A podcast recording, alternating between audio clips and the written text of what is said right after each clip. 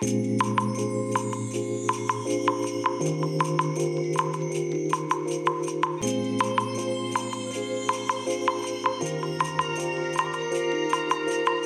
いおはようございます。本日はですね2月21日火曜日でございます。車の中の気温は7.7度ということなんですけどもえただいまね11時4分でございます。お昼の11時4分ですね。えーと今日はね火曜日ということで私のお仕事はお休みなんですけどもえ今日ねまた1ヶ月ぶりにねあの副鼻腔炎の関係でねクリニックへ今から向かうところでございますえ天気はねまあ、快晴と言っていいでしょうね。雲がね、ポツンポツンとありますけども、まあ、快晴ですね。うん、青空がね、もうほとんど青空が広がってる、そんな天気でございます。ねえまあ今日はね、昨日と比べるとやっぱりちょ、ちょっと肌寒いですね。で、明日がもっと寒くなるんでしょうかね。ちょっと何ともわかんないんですけども。えー、それでね、えっ、ー、と、まあ、今日はお休みということなので、本当はね、午前中で全て用事をね、やっつけておきたかったんですけども、えっ、ー、と、美容院の予約がね、まあ、昨日電話したということもあってですね、あの、午前中に取れなくてですね、で、夕方のね、5時に予約が取れましたので、うん、もう帰宅するのはいつもの仕事終わってまっすぐ帰ってくるぐらいの時間帯になってしまうのではないかなというね、えまあそんな状態なんですよね。で、今日はね、この後、まあ、クリニックに行くんですけども、クリニックに行った後、えー、ちょっとね、ATM に行って、その後ね、アクアリウムショップへ行こうかなと、えー、思ってまして、というのがですね、あの、プレコの餌がね、だいぶね、もう半分以下になってきてるんですよ。で、さすがにね、行ける時に行っておかないと、まあ、ちょっと、ちょっとまずいなという状態なんですよね。うん。えー、ですので、ちょっとそんな予定でいますけども、うん、なんか微妙だな。ガソリンがね、ガソリンが微妙な量ですね。ちょっとこれはね、この後ガソリンスタンドに先に寄ら、寄っておかないと、うん、ちょっと都合が良くないかなという状態ですね。うん、順番としてはあれだな。ガソリンスタンド行ってクリニック行って、で、その後、えっ、ー、と、アクアリウムショップ行ってから ATM になるかもしれないですね、順番的にね。うん。そうだよな。一回、クリニックからこっちに戻ってきちゃったら、かえって遠回りになっちゃうもんな。うん。という感じの、まあ、えー、予定でね、まあ今日は動く感じですね。で、まあ、ATM 行ってから、一旦ね、帰宅して、えー、それから、夕方にね、また出かけて、えー、まあ美容院のカットしていくというようなね、まあそんなスケジュールになると思いますので、まあ日中どういう感じになるのか、えー、帰宅してからですね、帰宅してから、えー、クリニックじゃないよ、美容院に行くまでの間、まあどういう風に過ごすかによってですね、まあ今日一日のですね、えー、充実感というのが変わってくるのかなと。まあそんな状況なんですよね。うん。うん、どうしよう。でね、あの、先日ね、あの、お話ししてました、えっ、ー、と、音楽の関係のお話ですけどね、えっ、ー、と、フェアライト社というところがね、えー、以前、え大昔発売した伝説のサンプラーですね。えフェアライト CM5 ですね。えこちらなんですけども、えーと、そのお話をする前に、もうガソリンスタンドについてしまいますので、一旦ここで止めまして、また、えー、出発し始めましたらね、またお話ししたいと思います。はい。えーとですね、今ですね、ガソリンスタンドを入れ終えまして、今もうガソリンスタンドから出てきたところだったんですけども、えーと、何のお話をしていましたっけ？もうダメですね。もうこうやってね、間が空いちゃうとね、忘れちゃいますよね。あ、思い出した。えっ、ー、と、シンセサイザーのこの伝説のサンプラーですね。えー、フェアライト CM5。これのお話なんですけども、今朝ですね、あのー、まあ、パソコン起動してですね、まあ、パソコンっていうか、まあ、iMac 起動してですね、で、まあ、Twitter 見て、その後、うん、どうしようかなと思ってね、ちょっとゲームでもやろうかなと。どうせ休みだしと思ってね。まあ、ちょこっとだけやろうと思って、えー、アプリを開いたら、あのね、このフェアライトの CM5、これがね、単独で起動できることが分かったんですよ。通常ね、この手の音源っていうのは、あの、DAW とかの、えー、こういったね、プラグインを利用するための、えー、要はソフトウェアですね。これを起動して、プラグインとして起動させないと使えないんですけども、あのー、フェアライト CM5 はね、使えたんですよ。もう単独でね、起動できるというね。これはね、めちゃくちゃありがたかったですね。なんでかっていうと、要はもう無駄なソフトをね、動かさなくていいという、まあ、あの、使えるようになるまで、ワンテンポ速くなるということですよね。まあ、ワンテンポどころじゃないな。もう2テンポ、3テンポ速くなるっていうかね。えー、DAW を起動してる時間が必要なくなるわけですから、いきなりね、あの、サンプラーのプログラムを起動できるようになるわけですから、もうこれはね、もう全然スピードが違うわけですよ。ね。ちょっとこれはね、今朝気づいた、えー、内容でね、本当に知ってて、知っててというか気づいてよかったっていうね。えまあそういうお話なんですけどね。うん。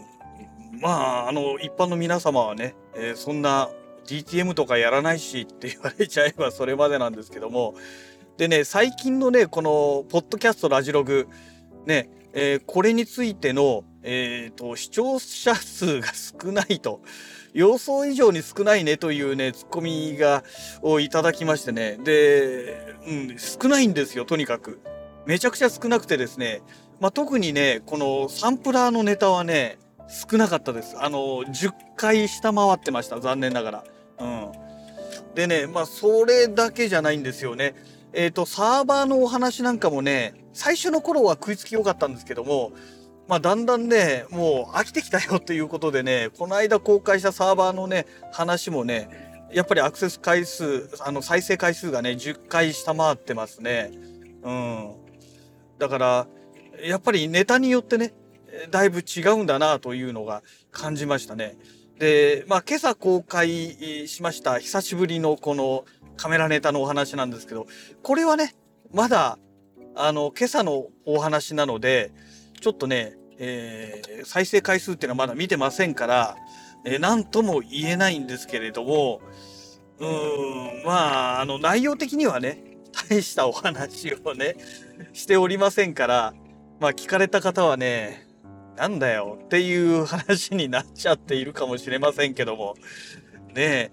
まあ、あの、フルフレームフォビオンですね、えー、FFF のカメラが出たとしても、あのすぐには食いつかないぞっていうね。まあ、最終的なまとめがそこに、えー、来てしまったわけなんですけども、ね、やっぱりね、あの、もうね、お金は大事だよねっていうね、あの、アフラックの CM のお話になっちゃうんですけども、もうね、よーく考えてね、で、やっぱりね、実物を見なくてもいいから、せめて使い勝手がどうなのかっていうのはね、もう最近はみんなね、YouTuber に配るじゃないですか。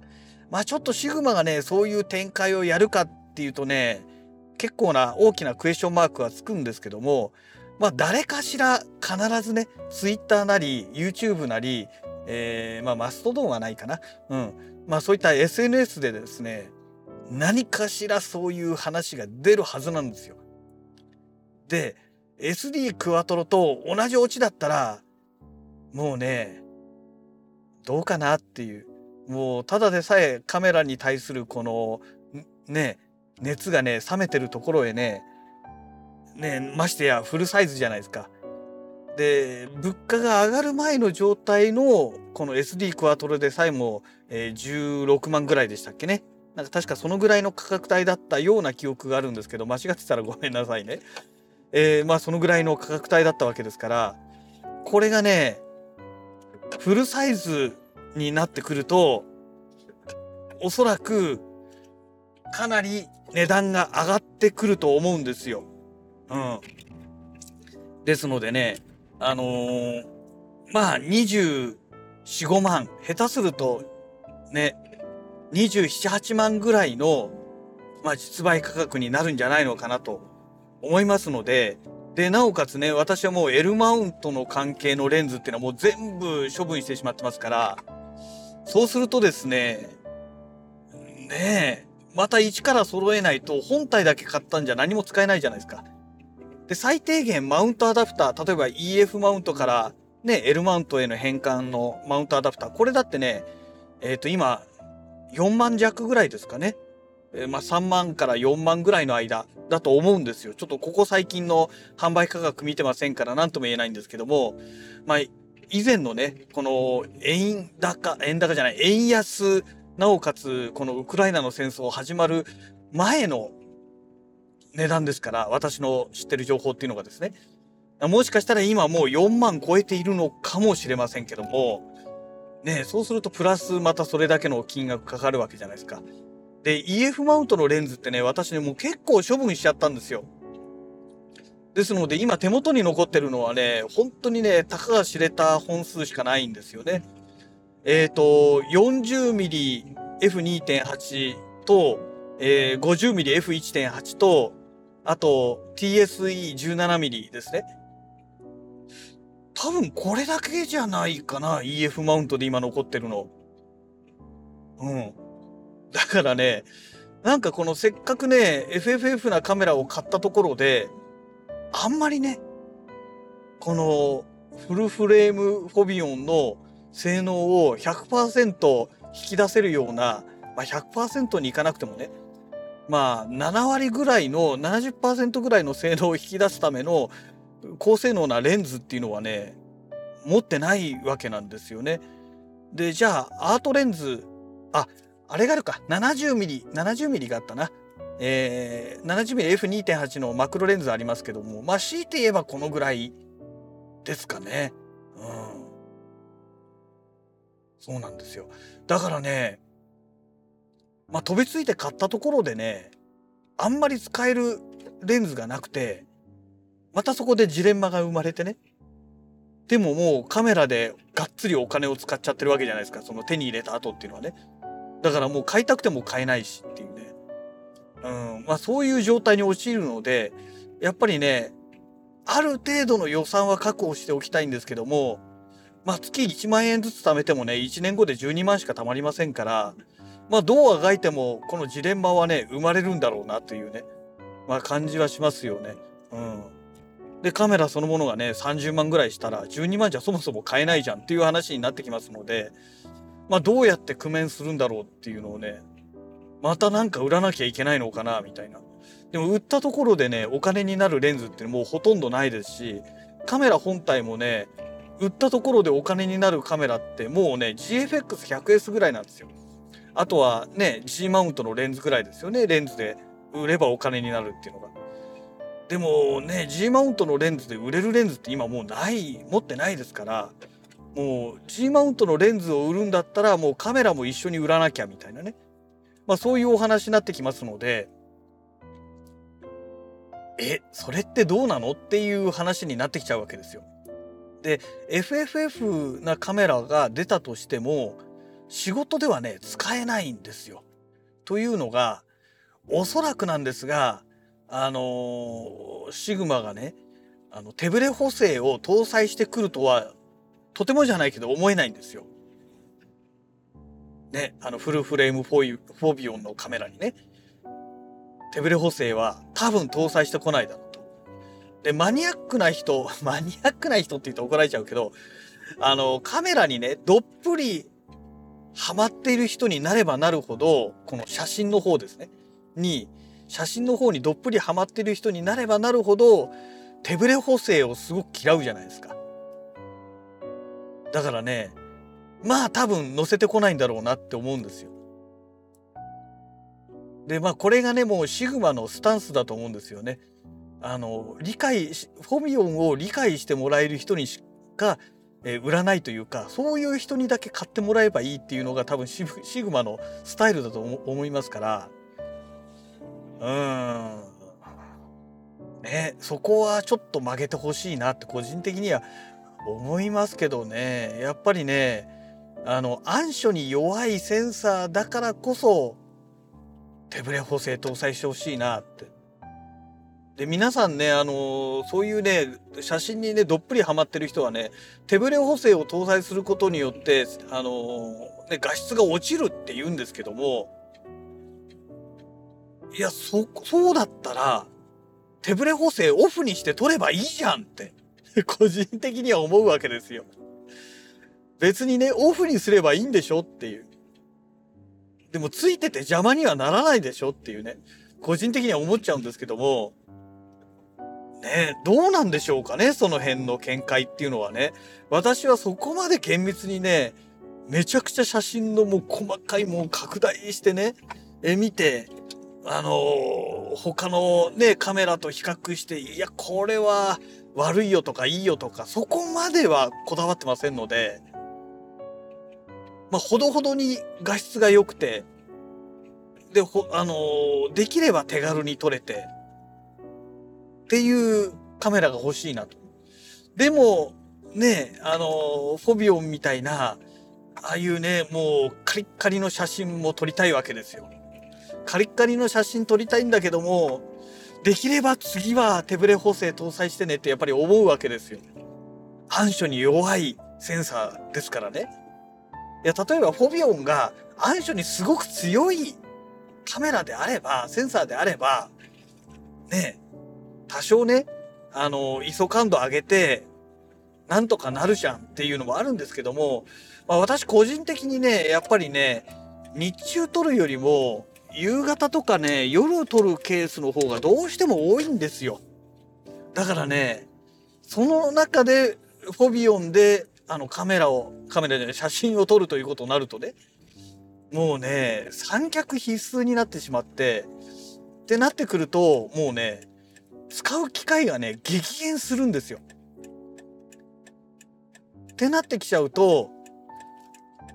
なんかね、めったに使わないカメラとレンズに対して、いくらお金投資するのっていう話にもなってきちゃうので、まあできればね、使いたいんですよね。で、使いたいっていう風になるには、やっぱりね、あんまり大きくなく、あんまり重くなく、で、手ブレ補正が使えるっていうのがね、まあ条件なんですよ。ね、例えばパナソニックの S1 みたいにね、あの、画質は良かったですよ。手ブレ補正もついてますよ。でも、重くてでかいですよってなると、いや、もうね、持ち運びできなくなっちゃうっていうんでしょうかね。もう、あえて持ち運ぶカメラとして選択しなくなるよねっていうね。まあ、そういうお話になってきちゃいますので、あそこなんですよね。パナソニックの S1、あの、悪いカメラじゃないとは思うんですよ。性能的にはね。ただ、実際に使うカメラとして考えた時には、いや、ここまで重いとね、ちょっともう無理でしょうっていう。でかいしっていう。で、それでさらにね、レンズ、レンズ交換式のカメラなわけですから当たり前ですけど、レンズも複数本持ち歩こうとするわけじゃないですか。もうどんだけかさばって重くなるのよっていう話になってきますので、いや、ちょっとそこはね、もうガチ勢じゃないと無理じゃないですかっていう。で、ガチ勢しか使わないカメラってことになってくると、当たり前なんですけども、ねえ、売れ行きだってガクンと落ちるわけじゃないですか。で、売れなくなればメーカーだってね、下手すると撤退するっていう話にまでなってしまうわけで、やっぱりそこそこに商品っていうのは売れないとね、あの、製品そのものが成り立たなくなっていくんですよね。うん。だから、そういう意味でも、やっぱりそこそこ売れるカメラとして売ってもらえるようにするためにも、テプレ補正はね、ぜひね、つけてほしいなと、えーシグマに対してね、切に願う部分なんですよね。うん、で、発売は来年の CP プラスぐらいの頃ということでね、まあお願いしたいなと 思うんですけども、